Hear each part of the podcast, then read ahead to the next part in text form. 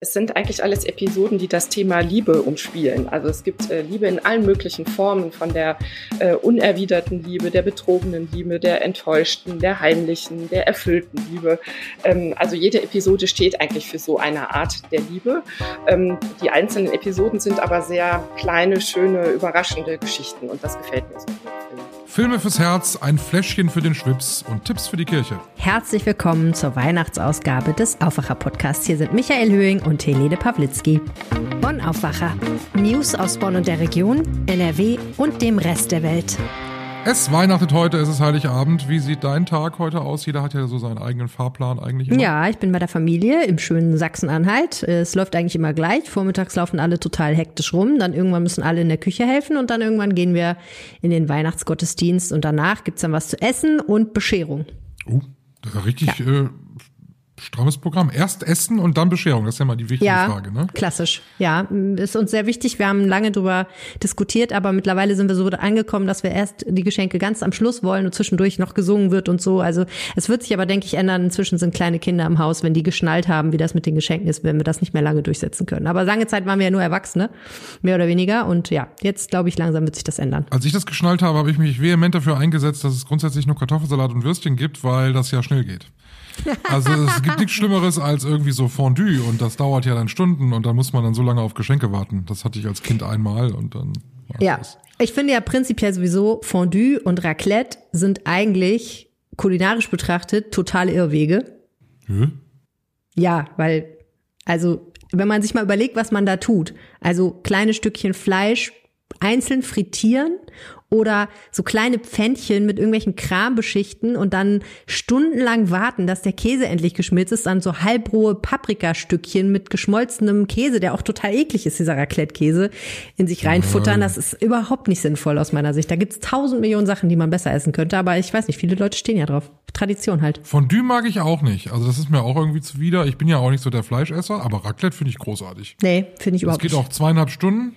Und das ist mittlerweile, wir sind schon in der hohen Kunst des Raclette-Machens. Also es gibt halt grundsätzlich, es gibt Mini-Knödel, es gibt äh, hier so Kartoffelteig, so wie Reibekuchen, es gibt Pizza.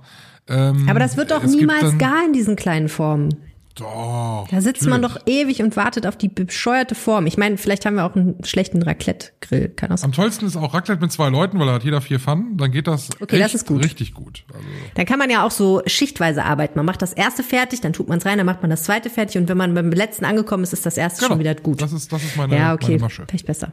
Ja, aber insgesamt finde ich, gibt's, also dann mache ich lieber irgendwie, weiß ich nicht. Wir haben so einen Pizzaofen, dann macht jeder sich so individuelle Pizzas. Also wenn man schon rumfummeln will von mir aus, dann doch lieber irgendwas Sinnvolles. Aber gut, ist jeder macht's wie er meint. Und es ist ja totales Traditionsding, ne? Die Leute wollen eigentlich das essen, was sie immer schon gegessen haben an Heiligabend. Ja, bei meinen Schwiegereltern gab's immer kalten Fisch. So Lachs und so Brathering und Aal gibt's für mich, weil ich der Einzige bin, der Aal mag. das machen wir dann äh, morgen am ersten Weihnachtstag und heute Heiligabend ist halt äh, bei meinen Eltern und da ist es halt tatsächlich, weil der Sohn darf sich das ja wünschen und es gibt natürlich Kartoffelsalat.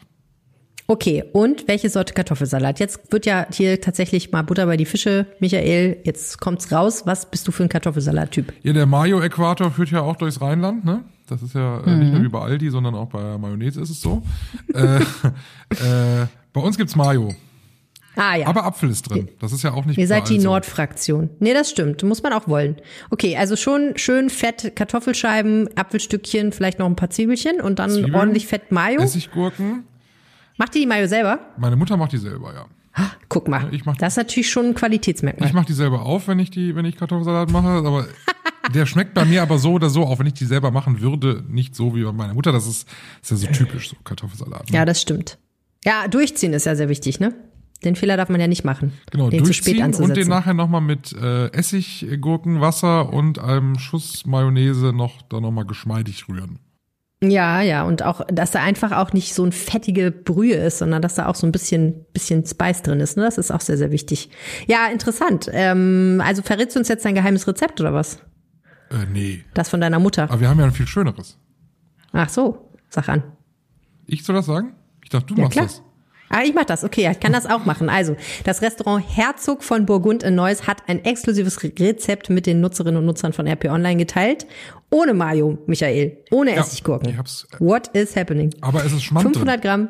Ja, es ist Schmand drin und das macht es natürlich dann schon wieder interessant. Äh, 500 Gramm halbfeste Kartoffeln garen und in Scheiben schneiden. Ich persönlich finde ja, man sollte für einen Kartoffelsalat Pellkartoffeln verwenden. Ne? Oh, das ist natürlich ist so doppelte lästig, Arbeit. Ey. Ich hasse das. Total lästig. Aber dafür saugen die sich nicht so mit Wasser voll. Du kannst sie auch dämpfen, aber meiner Ansicht nach Pellkartoffeln sind das einzig wahre und idealerweise vom Vortag.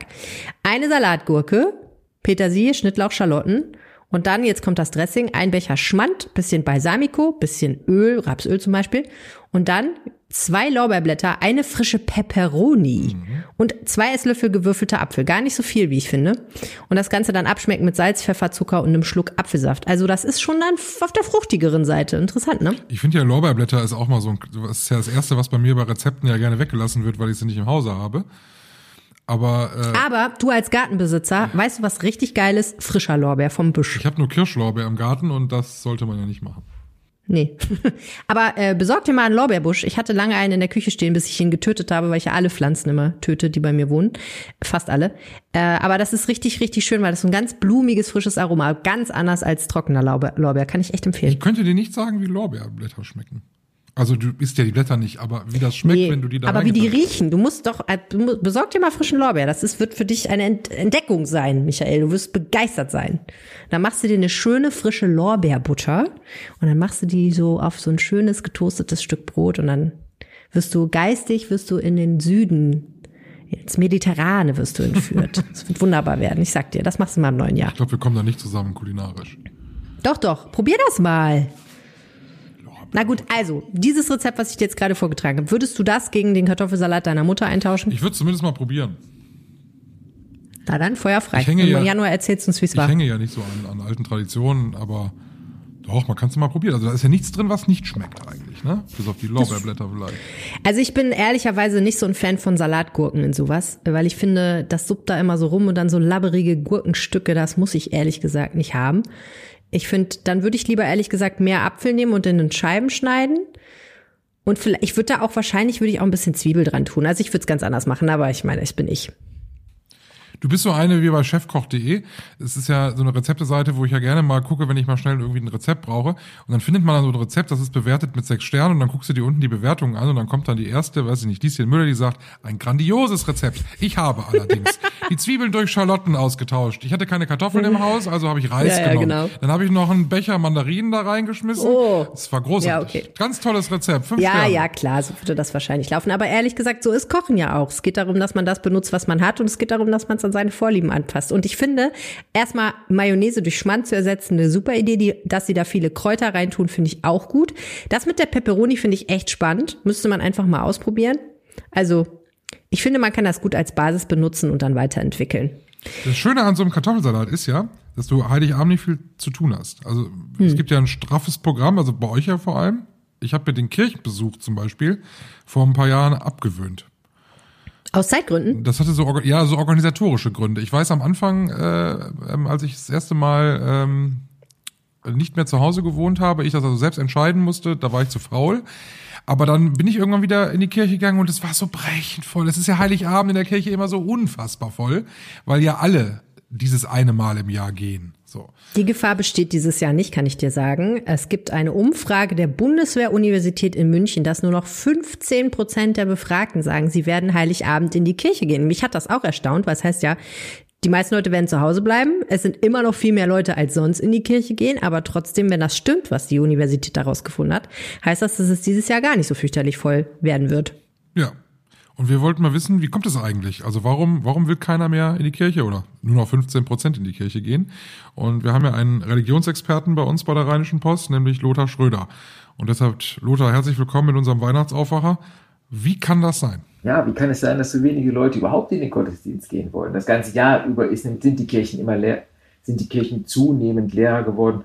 Und da kann man jetzt nicht erwarten, dass ähm, zu Heiligabend getragen von der festlichen Stimmung die Leute jetzt spät Abend in die Christmette um 22 oder 24 Uhr gehen. Also die Zeiten sind vorbei, wo der jüngste und ich sag mal wehrloseste am späten Abend in die Kirche vorausgeschickt wurde, um eine Kirchenbank irgendwo freizuhalten für die ganze Sippe, die dann später nachrückte und wie dann immer so die Ansage war, nicht zu weit vorne, auf keinen Fall, aber hinten, sondern irgendwo schön in der komfortablen Mitte. Die Kirchen werden nicht, nicht voll sein, sie werden nicht ausverkauft sein, aber natürlich voller über, äh, voller als das ganze Jahr über. Äh, und ähm, dafür gibt es eigentlich äh, fünf Gründe. Der eine Grund fünf direkt. Fünf, fünf. Der eine ist äh, der ganz normale Trend. Ne? Also äh, in den Bistümern von Nordrhein-Westfalen lag der Gottesdienstbesuch weit unter fünf Prozent aller Gläubigen. Im Erzbistum Köln lag er bei 3,4 Prozent und im Ruhrbistum nur noch bei 2,4 Prozent der Gläubigen, die sonntags überhaupt noch in den Gottesdienst und in die Kirche gehen. Da kann man nicht erwarten, dass dann plötzlich Heiligabend der Hebel umgestellt wird und äh, das Kirchenvolk sich äh, erinnert, dass da mal was war und in die Kirche rennt. Also das ist einmal der normale Trend, der sich da äh, widerspiegelt. Das andere ist eher so ein, ein theologisches Problem. Und zwar hm, sagt der Religionssoziologe, der kommt aus Münster, Detlef Pollack, dass einfach der innere Bezug zum Weihnachtsfest fehlt. Ähm, der Glaube äh, der Menschen, es gibt immer noch ähm, so eine Sehnsucht nach einem spirituellen Glauben, aber der soll nicht mehr personalisiert sein, nicht mehr in einer Figur stattfinden. Damit haben die Leute zunehmend Probleme.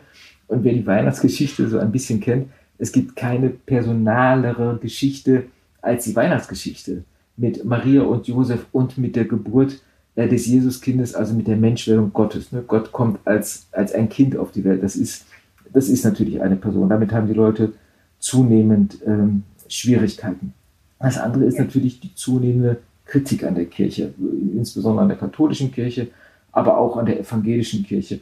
Und viele Leute sehen in einen Gottesdienstbesuch einfach eine symbolische Handlung. Wenn ich in den Gottesdienst gehe, höre dem Priester zu, und folge dem Ritus, dann unterwerfe ich mich einer Hierarchie, sagen viele, die ich eigentlich ablehne und die ich eigentlich äh, kritisieren möchte. Okay, das waren jetzt drei Gründe, also fehlen noch zwei. Das waren drei, ja, die kommen. das eine ist, sind natürlich auch äh, die Zeiten der, sind die Lockdown-Zeiten und die, die Pandemie. In, in, zwei Jahre lang waren die Gottesdienste zum Teil nur äh, beschränkt besuchbar. Ich kann mich erinnern, ich habe einen Gottesdienst im ähm, Kölner Dom gefeiert. Da wurde die Eucharistie verteilt hinter einer Plexiglaswand. Das war eine sogenannte Spuckwand und da wurde die Hostie unter dieser Spuckwand hindurchgereicht. Das war natürlich alles andere als irgendwie äh, spirituell oder wo man irgendwie den Gottesdienst genießen konnte. Diese Pandemiezeit war, wie man so sagt, ein echter Motivationskiller. Die Leute haben sich einfach daran gewöhnt, entweder per Stream die Gottesdienste anzuschauen oder einfach den Gottesdiensten fernzubleiben. Und äh, dann erlebt man, dass es eben doch auch ganz gemütlich sein kann, auf der Couch sitzen zu bleiben. Das ist übrigens auch ein Phänomen, was viele Kulturveranstalter haben, dass die Leute äh, einfach wegbleiben und nicht mehr zurückkehren und nicht und den Aufwand auch scheuen, ne? sich ins Auto hinsetzen, irgendwo hinfahren, Parkplatz suchen. Und der letzte Grund ist, was wir alle im Moment spüren, der, der banalste ist einfach die Kälte. Äh, die Gemeinden müssen alle sparen, die Temperaturen gehen in den Kirchen äh, runter und die Kirchen sind ja eh schwer zu beheizen. Und wer eine Stunde, anderthalb Stunden in der Kirchenbank gesessen hat, ähm, der weiß auf Deutsch gesagt, was er getan hat. Also äh, gerade ältere Menschen werden bestimmt den Gang in die Kirche auch aufgrund der, der Temperaturen scheuen, auch wenn sie jetzt ein ganz klein bisschen wieder über Null angestiegen Ende muss jeder nach seiner Fasson selig werden. Wer es nochmal mit der Kirche probieren will, der hat jetzt die Infos von Lothar Schröder. Und wer zu Hause bleibt, der hat natürlich Zeit für andere schöne Dinge, Michael. Und da wären wir beim Thema Weihnachtsfilme. Ja, es gibt ja bei uns zu Hause eine unausgesprochene Regel, die habe ich aufgestellt. Äh, ab dem ersten Advent wird hier zu Hause nur noch Weihnachtskram geguckt. Also, also jeden Abend nach dem Abendessen machen wir den Fernseher What? an. Und dann muss es zwingend ein Weihnachtsfilm oder eine Weihnachtsserie sein. Also vier Wochen Overload der Romantik. Gibt es so viel das, überhaupt? Ja, es gibt Krass. unfassbar viel. Ich habe ja, bin ja Mitglied in allen Streaming-Portalen inzwischen. Und wenn du das alles durchgucken willst, da kannst du im August eigentlich schon mit anfangen, aber das würde ich jetzt zu Hause hier nicht so umgesetzt kriegen. Ich liebe ja diesen deutschen, diesen deutschen äh, Kram. Das ist ja alles meistens sehr, sehr kitschig. Ne? Zum Beispiel? Traumschiff Weihnachtsversion? Nein, nee, nee, sowas nicht. Sowas gucke ich nicht. Es gibt, es gibt einen ganz großartigen Film, der wird hier jedes Jahr sogar manchmal zweimal geguckt. Mit Gabi Dom in der Hauptrolle. Äh, und heißt äh, Alle unter einer Tanne ist so ein Familienfilm. Und da heule ich auch am Ende.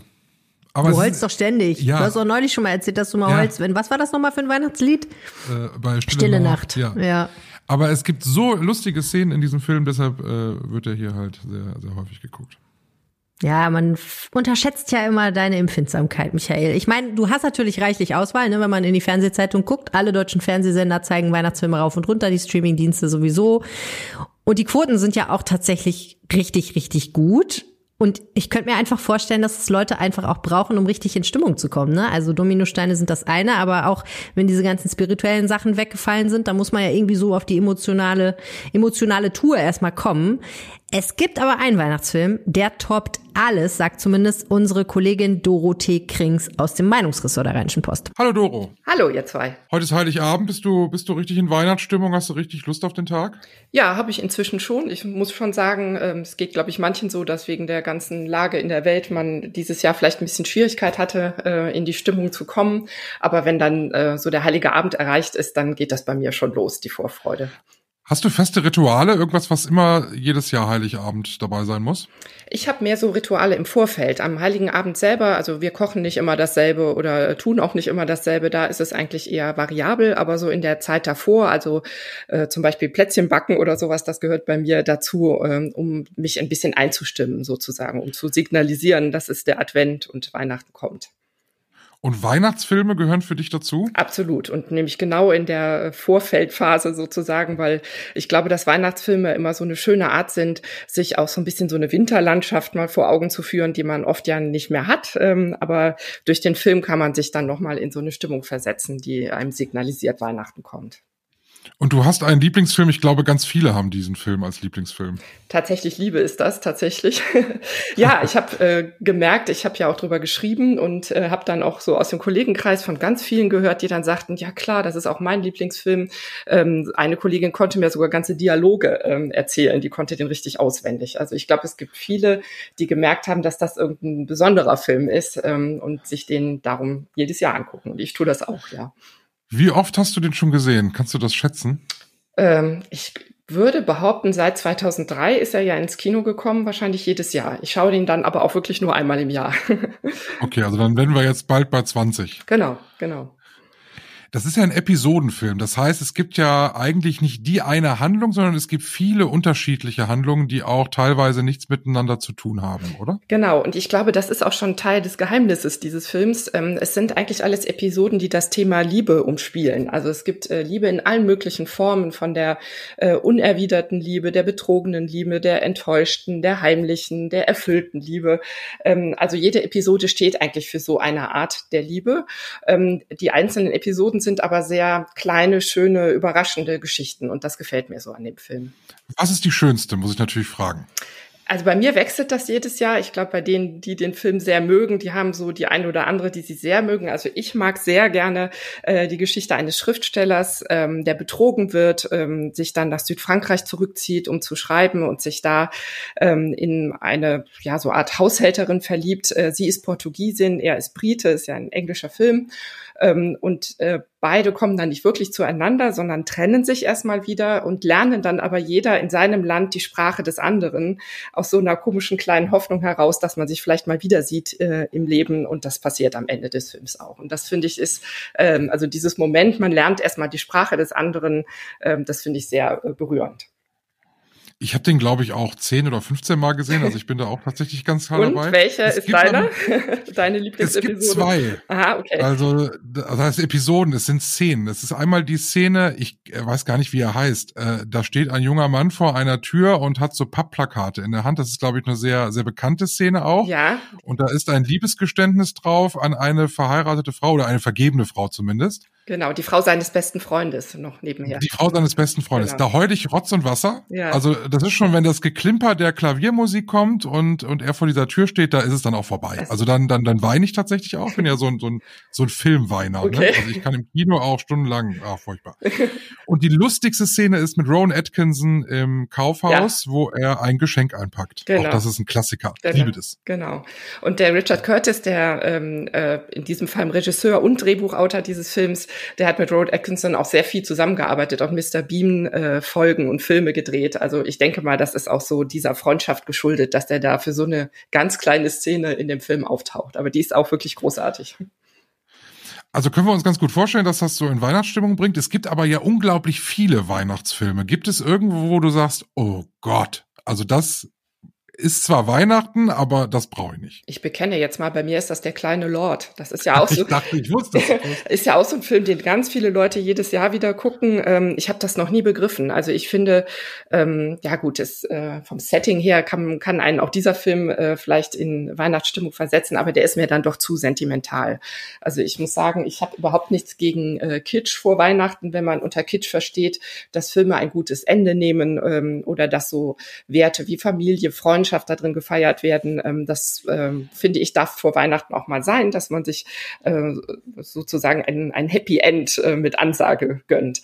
Ähm, aber äh, wenn es zu sentimental wird, also im Sinne von vorhersehbar oder ähm, äh, ja, weiß ich nicht, so arm und reich Gegensätze ähm, äh, dann so ähm, ja so ein so ein Happy End finden, ähm, äh, wie in der Wirklichkeit eben leider nie. Äh, das geht mir dann zu weit oder das ist mir dann einfach zu einfach gestrickt. Aber ich möchte dazu sagen, jeder, der jetzt der kleine Lord liebt und sich damit ähm, äh, sozusagen ein paar schöne Momente verschafft, der soll das natürlich tun. Ähm, ich finde wirklich bei bei Filmgeschmack, da sollte man ähm, immer wieder betonen, das ist halt eine total persönliche Sache. Was mit Sissy? Ja, habe ich auch Probleme mit. Also, ähm, also Sissy habe hab ich so als Kind immer bei der Oma schauen dürfen. Da habe ich dann vielleicht noch so ein paar schöne Erinnerungen dran an, äh, an dieses in der Familie sein damals, aber das könnte ich mir heute nicht mehr anschauen. Nee. Also gucken wir tatsächlich Liebe vielleicht jetzt nochmal an Weihnachten. Vielen Dank und wir wünschen dir ein ganz, ganz tolles Weihnachtsfest. Wünsche ich euch auch. Gibt es denn irgendeinen Weihnachtsfilm, den du gerne guckst? Oh, ich finde, ich finde äh, täglich grüßt das Murmeltier toll, aber nicht, weil es ein Weihnachtsfilm ist. Aber ich stehe einfach auf Bill Murray. Ist das überhaupt ein Weihnachtsfilm? Nicht so richtig, ne? Ich hätte jetzt eher nein gesagt. Wieso denke ich das eigentlich? Ist das nicht die Geister, die ich rief? Ist das nicht ein Weihnachtsfilm? Das ist auch ein Weihnachtsfilm mit Bill Murray. Der ist auch nicht schlecht, aber ich mag das Murmeltier lieber. Naja, es spielt zumindest, nee, es spielt überhaupt nicht Weihnachten. Wieso denke ich denn, dass das ein Weihnachtsfilm ist? Na gut, egal. Ich finde ihn jedenfalls gut, den Film. Was ist mit Sissy und so? Nee, sowas gar nicht. Bin ich überhaupt nicht sozialisiert. Ich überlege gerade, ob wir als Kinder Weihnachtsfilme geguckt haben. Ich kann mich überhaupt nicht erinnern. Mm -mm. Nee, nee, Weihnachtsfilme sind tatsächlich nichts, muss ich nicht haben. Was spielt denn an Weihnachten? Kenne ich irgendwas, was wirklich ernsthaft an Weihnachten spielt? Nee, haben wir überhaupt keine Tradition, macht aber nichts. Ich versuch's vielleicht dieses Jahr nochmal mit äh, Love Actually. Tatsächlich liebe ich, übersetze das mal für alle, die die, die deutsche Version. Danke. Also wir haben jetzt was zu essen. Wir waren in der Kirche. wir haben den passenden Weihnachtsfilm rausgesucht oder mehrere. Äh, fehlt eigentlich nur noch das passende Getränk. Und das ist ja für mich dann die größte Hürde. Ja, das ist spannend, dass du das sagst, weil äh, auch das ist ehrlich gesagt so ein Ding, da scheiden sich ja die Geister. Ist Weihnachten ein Fest, wo man sich betrinkt? Oder eher nicht? Ah, es gab solche und solche Feste, ne? Muss ich sagen. das schlimmste Weihnachtsfest, um das mal kurz auszupacken, war äh, ein Jahr, in dem ich eine Schwäche für, ähm, ich will den Markennamen nicht nennen, einer Kokosnusspraline äh, hatte. Und ich, ich glaube, ungelogen da irgendwie 25 bis 30 Stück von gegessen habe, so über den Abend verteilt. Und das gepaart mhm. mit großen Mengen trockenem Rotwein. Okay, ich hatte gedacht, du trinkst Batida de Coco dazu, aber okay. Nee. Und das hat sich chemisch so über Nacht zu einer ungünstigen Mischung erwiesen. Oh. Seitdem esse ich diese Kokospralinen nicht mehr. Äh, Rotwein aber schon eher. Also es gibt tatsächlich so, so Jahre, da ist es irgendwie so. Hm. Ja, aber so richtig betrinken. Also, also ganz lange war das so, dass ich mich immer am 23. abends mit Freunden aus der alten Heimat sozusagen in der Kneipe getroffen habe. Und da, wo ich her, oder wo ich meine alten Freunde treffe, wo meine Eltern jetzt wohnen, da komme ich ja nicht so richtig her, aber da kostet ein Gin Tonic 4,50 Euro. Das ist günstig. Ja, da kann man eine Menge Gin Tonic trinken, ohne auf den Preis zu gucken, selbst als Student. Und das hatte immer, teilweise hatte das recht verheerende Folgen. Es waren immer lange Abende und das führte auch immer dazu, dass der 24. dann so ein Tag war, wo ich sehr Schwierigkeiten hatte, irgendwie klarzukommen. Und abends dann auch so nach so einem halben Glas Rotwein gesagt habe, ja, ist okay reicht jetzt auch. mein Körper muss erstmal klarkommen. Also inzwischen ist das nicht mehr so, ähm, aber wir sind, glaube ich, auch einfach nicht so eine fürchterlich große Trinkerfamilie, ehrlich gesagt. Es gibt ja Familien, da ist das dann auch einfach so, da betrinkt man sich dann auch mal gemeinsam. Das ist dann einfach auch quasi der Weihnachtsabend artet dann zu so einem Kneipenabend aus, finde ich auch voll okay, kann man machen und so, aber ähm, bei uns ist das irgendwie eher so, ja, so ein, zwei Glas Wein zum Essen und dann ist aber auch mal Feierabend. Aber manche Leute holen ja an Weihnachten dann auch äh, richtig edle Tropfen hervor. Was mit Bläschen drin zum Beispiel. Es kann ja auch mal ein Champagner sein, oder? Nee, nicht dein ich, Ding. Ich mag das ja alles, ich mag auch keinen Sekt. Hm. Ja, aber also Champagner finde ich ist schon mal eine Sünde wert irgendwie, wobei ich mir dann immer die Frage stelle, wenn Champagner draufsteht, ist es ja auf jeden Fall ein Schaumwein aus der Champagne, ne, so, also es ja. kann ja eigentlich nicht schiefgehen. Das gibt's ja theoretisch auch im Discounter. Theoretisch ja. Okay, taugt das was ist jetzt natürlich die Frage. Gott sei Dank haben wir jemanden, der sich damit auskennt, nämlich Lilly Stegner aus dem NRW-Ressort. Hi. Wie sieht dein Tag aus? Ich äh, bin ganz in der Früh losgefahren zu meinen Eltern und bin jetzt schön in der Heimat und nachher kommt die ganze Familie und es wird äh, endlich mal wieder ein richtig großes Weihnachten und äh, ich freue mich sehr drauf. Was heißt groß? Wie viele? Insgesamt sind wir 13 Leute. Oh, das ist ja wirklich groß. Ja. du bist ja eher im Süden beheimatet, ne? Genau, ich komme aus der Pfalz ursprünglich. Was gibt's bei euch zu essen? Bei uns ist das ja hier im Rheinland immer noch sehr gerne der Kartoffelsalat. Ist das in der Pfalz auch? Nee, bei uns ist es mehr ähm, sehr nah an der französischen Grenze. Daran orientiert sich es auch. Es gibt viel Fisch zum, als Vorspeise, Käse zum Nachtisch und in der Mitte gibt's dann wahrscheinlich irgendwie so ein Regulasch oder so. Wir haben ja über Wein schon gesprochen, den gibt's wahrscheinlich bei euch auch, aber gibt's was zum Anstoßen auch bei euch? Absolut, auch da äh, ist die Nähe zu Frankreich überdeutlich erkennbar. Also der Klassiker ist da, glaube ich, der Cremant. Und äh, was, wie, wie bist, bist du so bei prickelnden Getränken? Bist du da eher so die Fraktion gerne und flaschenweise oder nur wenn es sein muss? nee, ich bin schon Fan von, muss ich zugeben. Also so äh, was Trockenes, Prickelndes finde ich schon immer ganz gut. Oh, ich mag kein Sekt. Champagner mag ich sogar noch viel, äh, unli äh, wie sagt man, noch, noch weniger. Finde ich, finde ich ganz komisch. Und ich zwinge mir so ein halbes Glas Sekt lediglich ähm, an Silvester. So, ansonsten so gar nicht. Du hast dich mit, mit Sekt und Champagner jetzt vorm Fest beschäftigt und ähm, hast mit einer Expertin auch darüber gesprochen. Worauf muss ich achten, wenn ich so einen Sekt nehme? Kaufe ich einen aus dem Angebot? Ist es im Grunde egal oder sollte ich dann doch ein bisschen mehr bezahlen? Genau, ich habe äh, mit Ronja Morgenstern gesprochen. Sie ist Sommeliere in Köln bei Prunier. Und es ist ein bisschen wie mit dem Wein. Also was schmeckt, ist erstmal gut. Also wenn es dir hinterher schmeckt, dann ist es auch letzten Endes egal, ob das jetzt ein Sekt ist, ein Cremant oder ein Champagner. Aber man muss dazu sagen, gerade so um die Weihnachtszeit und zwischen den Jahren bieten ja ganz viele Supermärkte und auch Discounter dann plötzlich ein Champagner für 6,95 an die Flasche. Und da muss man schon sagen, das hat dann mit so einem richtigen, hochwertigen, qualitativ ja, sehr handwerklich gut gemachten Champagner wenig zu tun. Also da gibt es dann oft. Sondern das ist dann so Rest oder was? Ist oder Bodensatz? Oder was da gibt das? es oft sogenannte Zweitpressungen. Also äh, um Champagner herzustellen, stellt man ja erstmal aus den Trauben einen Grundwein her und versektet den dann und wenn man das mit den Trauben zweimal macht, dann wird das Ganze natürlich günstiger, weil die Schaumweinherstellung, egal ob Sekt, Champagner oder sonst was, ist sehr teuer. Also das muss man echt sagen. Für Winzer ist das oft ein äh, riskantes Geschäft, weil so eine Flasche Blubberwasser muss erstmal jahrelang liegen und reifen und das in der Zeit natürlich auch irgendwie totes Kapital. Und deshalb versuchen viele Winzer da, ähm, wenn sie nicht so sehr auf Qualität achten, äh, gerne nochmal das meiste rauszuholen finanziell. Okay, das heißt also, wenn ich da jetzt so eine Flasche Champagner für 8,99 sehe, ich kann ich den kaufen, wenn er schmeckt, wunderbar, aber ich, ich muss, mir, mir muss klar sein, dass das jetzt eben nicht ein Premium-Produkt. Genau, ist. genau. Also man kann dasselbe Geld äh, investieren in einen guten deutschen Winzersekt zum Beispiel. Da gibt es auch ganz verschiedene Qualitätsstufungen und äh, dementsprechend auch ganz verschiedene Preisklassen. Und dann kann man sich einfach mal ein bisschen durchprobieren und gucken, was einem schmeckt. Es ist auch gerade inhabergeführte Supermärkte bieten das ganz oft auch in ihren Weinhandlungen oder Weinabteilungen an, dass man sich beraten lassen kann, dass man vielleicht auch mal was probieren kann, dass man dem fachkundigen Menschen, der dann da steht, steht, sagt so, ich mag bei Wein zum Beispiel eher das und das und dann hat er eine gute Empfehlung für einen. Und da wird man meistens für selbe Geld auch doch auf jeden Fall glücklich. Ronja Morgenstern hat gesagt, so zwischen 10 und 20 Euro kriegt man wirklich eine sehr gute Flasche. Und was zahlt man so für eine Flasche Sekt so durchschnittlich? Also was ist da so gut oder ist es Beim Sekt schwieriger. Das, das ist ganz, ganz unterschiedlich. Beim Sekt gibt's auch verschiedene Qualitätsstufen. Es gibt äh, Sekte teilweise schon ab wenigen Euro pro Flasche, äh, nach oben fast offen, würde ich mal sagen. Da muss man eben auch gucken, es gibt verschiedene ähm, Stufen, wo man erkennen kann, wo der Sekt herkommt. Es gibt zum Beispiel Sekt aus deutschen Anbaugebieten. Das heißt, da müssen die Trauben dann auch wirklich in Deutschland gewachsen sein.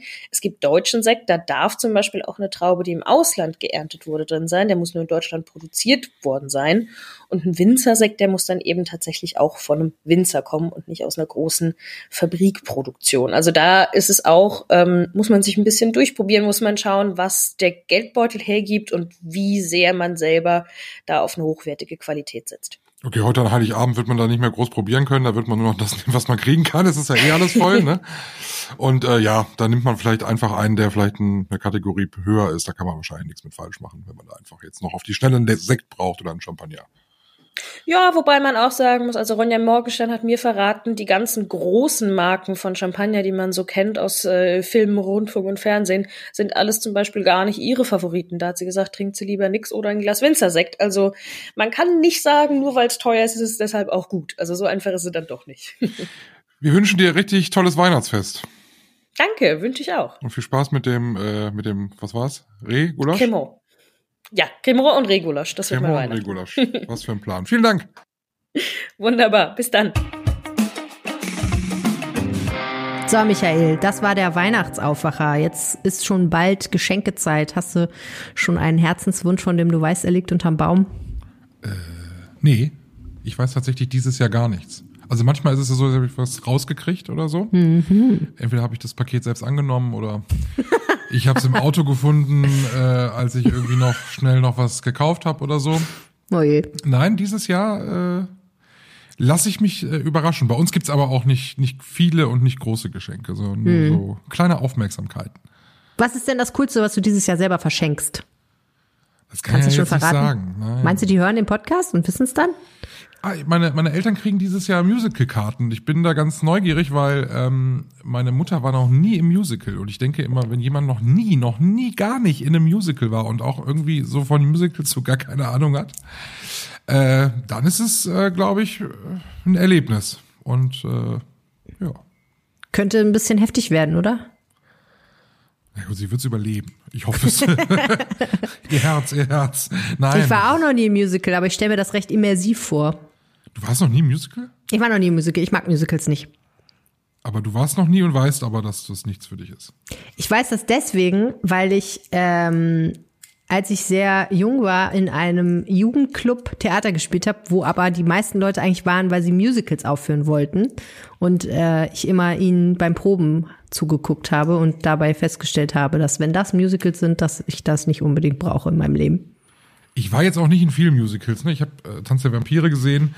Äh, ich habe, äh, was habe ich denn noch gesehen? Oh Gott. Eher so kleinere Sachen. Also jetzt nicht so diese großen Showproduktionen, die man sonst so sonst so kennt. Ich mit, mit, mit so Musical-Filmen zum Beispiel kannst du mich jagen. Das ist nicht so die richtige Stimmung. Auch nicht meins, nee. Starlight Express ist natürlich mal was ganz anderes. Es hat so mit Musical aber auch nicht mehr ganz so viel zu tun im klassischen Sinne, ähm, weil man da eher so aufs Rollschuhfahren konzentriert ist. Es gibt ja diese Verfilmung von Cats, ich glaube aus dem vorigen Jahr oder so. Die soll so spektakulär furchtbar sein, dass man sie sich eigentlich angeguckt haben muss. Vielleicht ist das etwas, was ich mir Weihnachten mal angucken werde.